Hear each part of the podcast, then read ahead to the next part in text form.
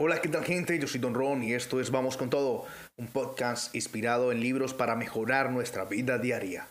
Y bueno, hemos llegado al final de este libro excelente, El hombre más rico de Babilonia, la parte 11, el primer libro de este podcast que lo llegamos al final. Realmente es interesante todo lo que se puede aprender de él. Ahí está en cada episodio una pequeña reflexión al final de cada eh, capítulo sin embargo, voy a hacer un nuevo podcast en el que voy a intentar resumir todo eh, en un solo podcast de 15 a 20 minuticos. Eh, y bueno, no siendo más, vamos hoy a la parte final del hombre más rico de Babilonia. Recuerden que pueden seguirme en mis redes sociales como Don Ron Oficial, en Facebook, en Instagram y en YouTube, o también en mi página web www.donronoficial.com. No siendo más, vamos a ello. El hombre más rico de Babilonia, capítulo 11 un resumen histórico de Babilonia.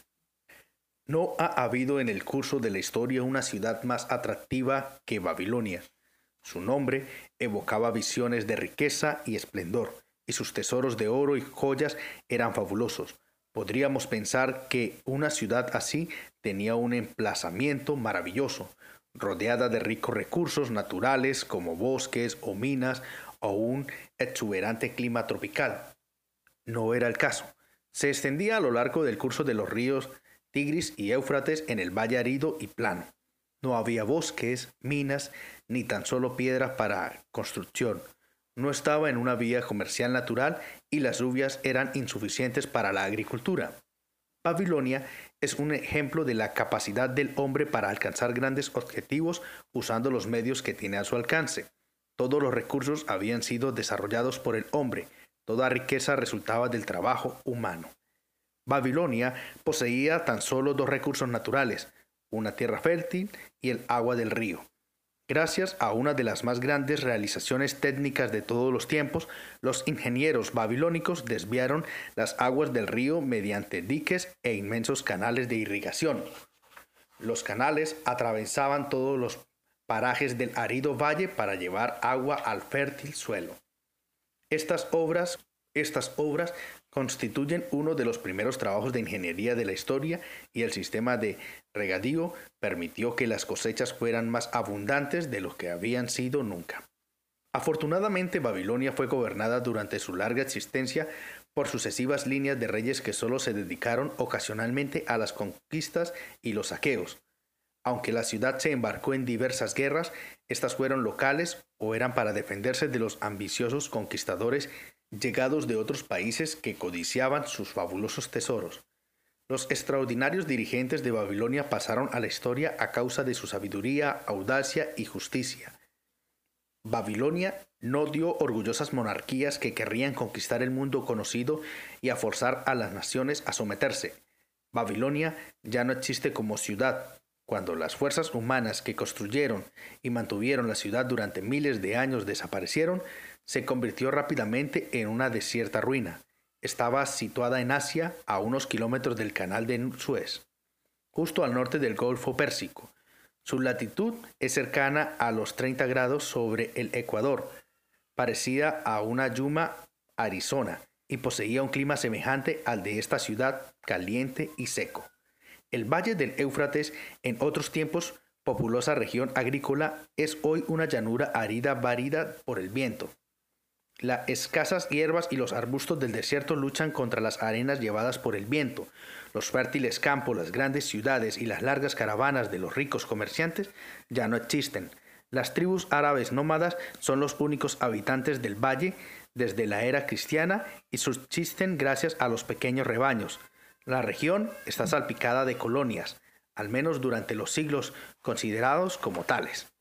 Pero los fragmentos de la alfarería y ladrillos gastados por las ocasionales lluvias llamaron finalmente la atención de los arqueólogos. Se organizaron campañas para realizar excavaciones financiadas por museos europeos y americanos. Los picos y las palas demostraron rápidamente que aquellas colinas eran antiguas ciudades. Las podríamos llamar tumbas de ciudades. Babilonia es una de ellas. Los vientos habían esparcido sobre ellas el polvo del desierto durante 20 siglos. Las murallas, originalmente construidas de ladrillos, se habían desintegrado y habían vuelto a la tierra. Así es hoy en día la rica ciudad de Babilonia, un montón de tierra abandonada hace tanto tiempo que nadie conocía su nombre hasta que se retiraron los escombros acumulados durante siglos en las calles, los nobles templos y los palacios. Algunos científicos consideran que las civilizaciones babilónicas y las de las otras ciudades del valle son las más antiguas de las que se tiene conocimiento. Se han demostrado de manera paciente algunas fechas que remontan hasta 8.000 años de antigüedad. En las ruinas de Babilonia se descubrieron descripciones de un eclipse solar. Los astrónomos modernos calcularon fácilmente cuándo hubo un eclipse visible en Babilonia y pudieron de este modo establecer la relación de su calendario y el nuestro. Así se pudo calcular que hace 8.000 años los sumerios ocupaban Babilonia. Vivían en ciudades fortificadas. No se puede calcular desde cuándo existían dichas ciudades. Sus habitantes no eran simples bárbaros que vivían en el interior de unas murallas protectoras, sino gente cultivadas e inteligentes, tanto como puede remontarse en el pasado la historia escrita. Fueron los primeros ingenieros, astrónomos, matemáticos, financieros y el primer pueblo que poseyó una lengua escrita. Ya hemos hablado de los sistemas de irrigación que transformaron el árido valle en un vergel cultivo.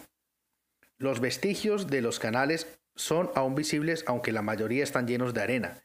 Algunos de ellos eran tan grandes que, cuando no llevaban agua, una docena de caballos podían galopar de frente en su interior. Se lo comparaba en amplitud con los canales del ancho de Colorado y Utah. Además de regar la tierra, los ingenieros babilónicos llevaron a cabo otros proyectos iguales de vasto. Recuperar la inmensa región pantanosa en la desembocadura del Éufrates por medio de un sistema de drenaje y hacerlas cultivables. Herodoto, historiador y viajero griego, visitó Babilonia tal como era durante su apogeo y nos dejó las únicas descripciones conocidas hechas por un extranjero. Sus escritos presentaban una pintoresca descripción de la ciudad y algunas de las extrañas costumbres de sus habitantes. Menciona la fertilidad notable de la tierra y las abundantes cosechas de trigo y cebada que se recogían. La gloria de Babilonia se apagó, pero su sabiduría ha sido conservada por nosotros gracias a los archivos.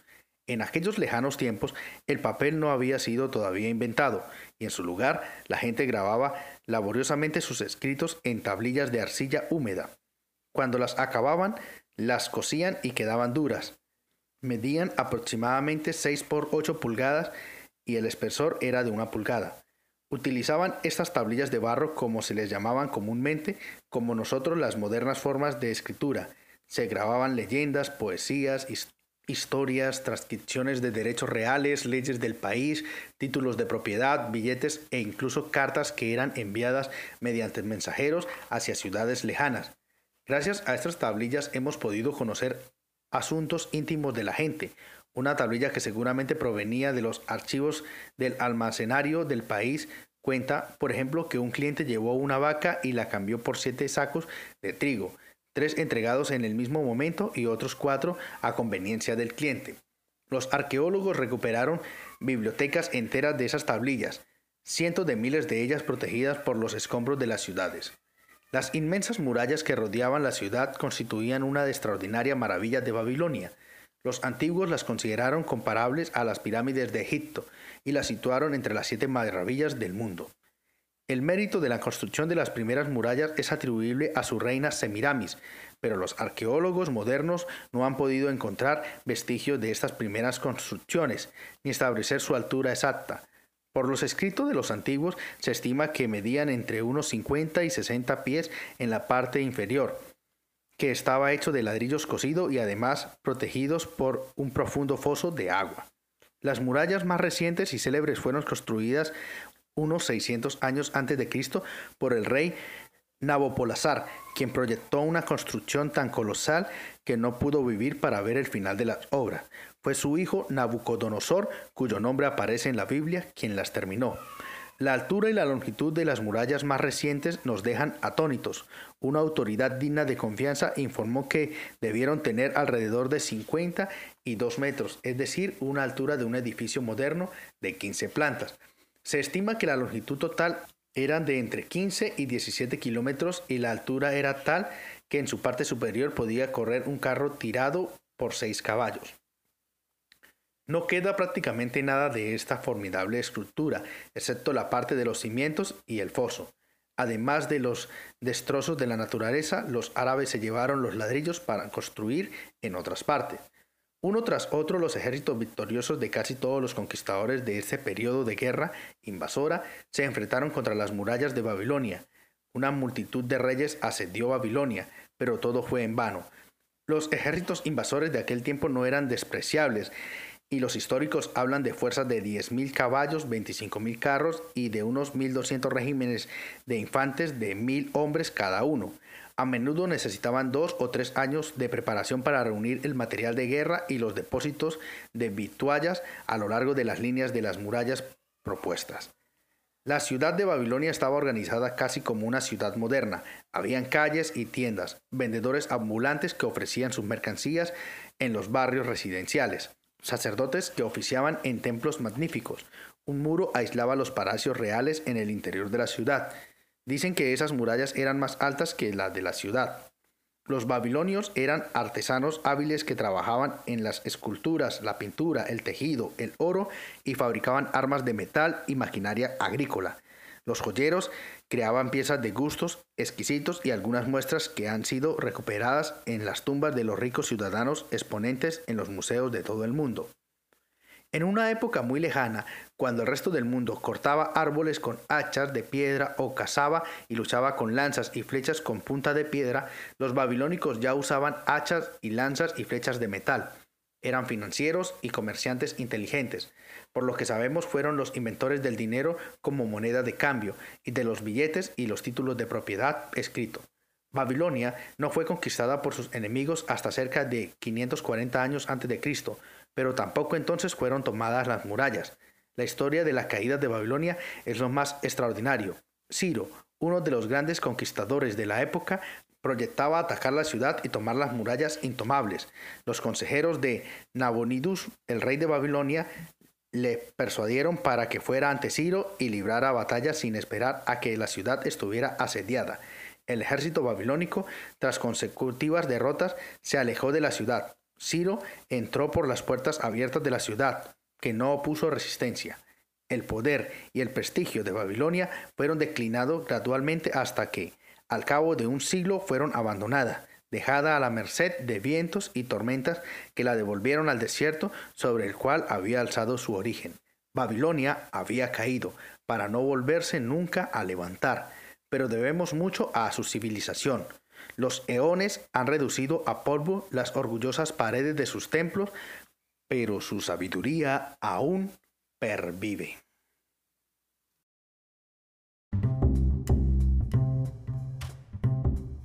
Hola, ¿qué tal gente? Yo soy Don Ron y esto es Vamos con Todo, un podcast inspirado en libros para mejorar nuestra vida diaria.